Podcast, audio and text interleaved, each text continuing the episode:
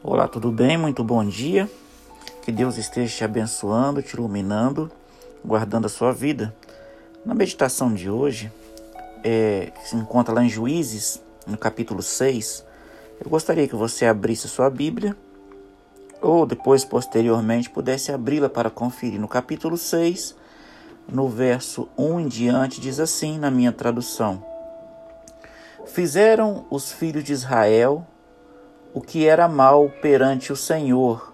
Por isso, o Senhor os entregou nas mãos dos medianitas por sete anos.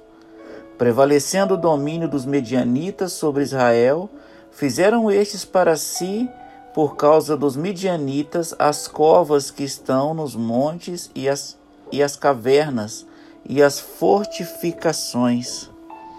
Interessante que o texto ele começa falando que os filhos de Israel fizeram o que era mal perante o Senhor. Fez o que era mal.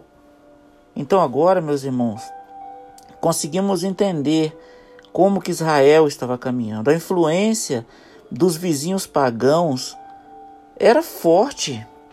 Era forte demais, em contraste com a convicção religiosa dos israelitas que estava corrompida, cada dia se corrompendo as suas convicções. Estava fraca.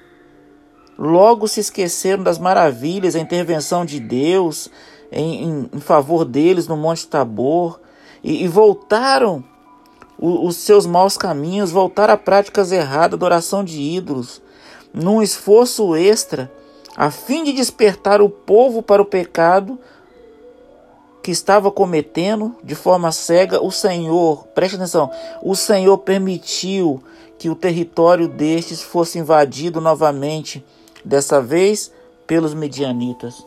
Deus permitiu.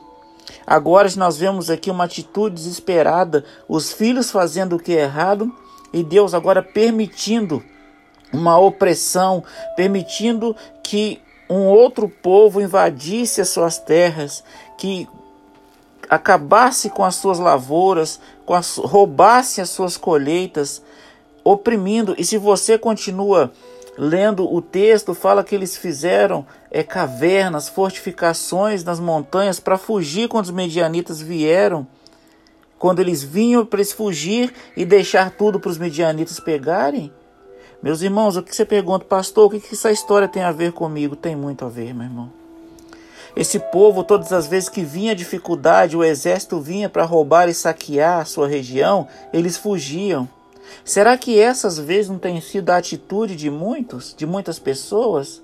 Quando o problema vem, ao invés de encarar o problema no nome do Senhor, nós preferimos fugir. Fugir simboliza muitas vezes uma fé fraca, uma fé débil.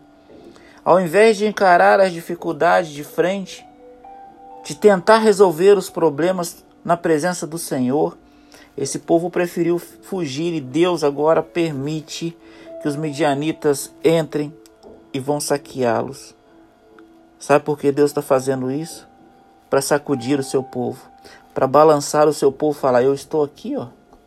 Eu estou aqui de braços abertos para te ajudar, para te iluminar, para dar a vitória sobre vocês, mas só que vocês estão escolhendo hoje o que é mal. E ao escolher o que é mal, vocês também, a, a, colheita de vocês não vai ser diferente do plantio que vocês estão fazendo.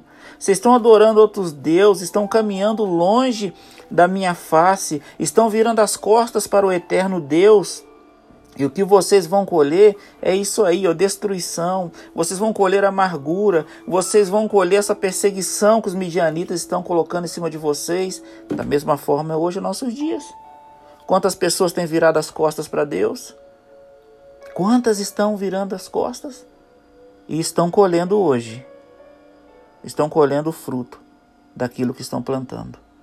Deus permite muitas coisas, meus irmãos, na minha vida e na sua vida e a maioria delas é para te sacudir, para te despertar, para você entender o momento que você está vivendo na história. É isso mesmo, para você entender. Deus permite destruições, Deus permite muitas, muita coisa. Deus permite pandemias, Deus permite para sacudir o seu povo, para balançar os seus filhos e falar: Eu estou aqui, volte-se para mim, volte para o meu amor. É um Deus, eu consigo ver nesse texto, um Deus assim, em outras palavras, parafraseando, um Deus desesperado, querendo abraçar os seus filhos, mas os seus filhos ainda estão correndo da presença de Deus. Seria esse, seria essa a sua história? Ao invés de encarar a dificuldade, preferimos correr. Temos um Deus e não o buscamos quando temos as grandes dificuldades da nossa vida. Meu querido irmão, minha querida irmã, eu te pergunto, qual é o tipo de aflição que Deus tem permitido que você passe nesse momento? Tipo de luta. Sabe que toda luta que você tem passado é Deus te balançando. Filho, vem, se aproxime-se de mim, porque aqui você vai ter segurança, aqui você vai ter libertação. Então, neste momento, seja qual for a provação que você enfrente, esteja enfrentando, saiba que Deus está do seu lado, assim como esteve com esse povo, com esse povo que Deus ama. E hoje Deus está se revelando a você através desse áudio, falando: Filho, até quando você vai caminhar longe? Até quando você vai ficar enfiado nesse vício do álcool? Das drogas, nesse distanciamento da igreja, fugindo da igreja, fugindo das pessoas. Até quando você vai viver essa vida? Até quando você vai viver afastado? O momento que você tem de salvação, de se entregar a Deus, é agora, enquanto você está vivo, enquanto você pode decidir, você está respirando, que depois, quando morre, não existe mais tomada de decisão.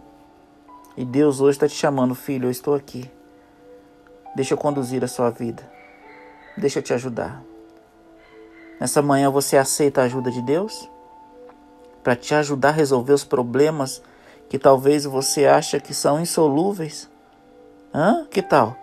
Se é o seu desejo, fala, Pai, me ajude, eu quero orar com você nesse momento. Querido Deus, o Senhor é santo, é sagrado. A tua palavra está aberta nas minhas mãos. Essas palavras, ó Deus, que saíram dos meus lábios, eu tenho a certeza que foi o Senhor que colocou. De mim mesmo, não tenho capacidade de prosseguir e de falar, mas movido pelo Teu Espírito, ó Deus, a cada manhã temos levado um recado do Senhor para as igrejas, para as famílias, para várias pessoas de dentro e fora do Brasil. Pai querido, o Teu Espírito é maravilhoso que o Senhor possa usar esse áudio para alcançar vários corações, principalmente daqueles que pertenceram à tua igreja e hoje estão fora do redil. Abrace-os nesse momento, perdoe os pecados, traga-os de volta, ó Deus, enquanto ainda há tempo. E quanto a nós, ó Pai, os teus filhos nesse momento estão orando comigo, pedindo força para que o Senhor ajude, meu Deus, eles enfrentarem as dificuldades, as barreiras. Talvez tenha alguém orando comigo que tem dificuldade no casamento, de trazer o esposo para a igreja, para adoração, ou trazer a esposa, trazer filhos, tem encontrado dificuldades. Então, por favor, Pai, haja nesse momento. Resplandece o teu poder, a tua glória. Talvez tenha alguns que estão orando comigo nesse momento e precisem de uma vaga de trabalho, emprego. Abra as portas, meu Deus, em nome de Jesus. Por favor, querido Pai. Abençoe as famílias, aqueles que estão esperando cirurgia, que estão esperando serem contemplados, ó Deus. Tenha misericórdia, abra as portas nesse momento. Esteja com cada um dos nossos irmãos. As famílias talvez estão passando dificuldade, seja ela financeira, espiritual. Deus, por favor, estenda tuas mãos sobre nós mais uma vez. Esteja conosco nesse dia, perdoando os nossos pecados. Nós clamamos essas bênçãos e te agradecemos no sagrado nome de Jesus. Amém. Que Deus te abençoe, que Deus te ilumine. Fica um abraço aqui do pastor Irã Pascoal e da minha família, direto para sua família. Até que ele venha, eu vou. E você? Você pode escolher hoje ir além das expectativas. Comece distribuindo os livros missionários que já estão na sua igreja. Você já fez seu projeto individual de evangelismo?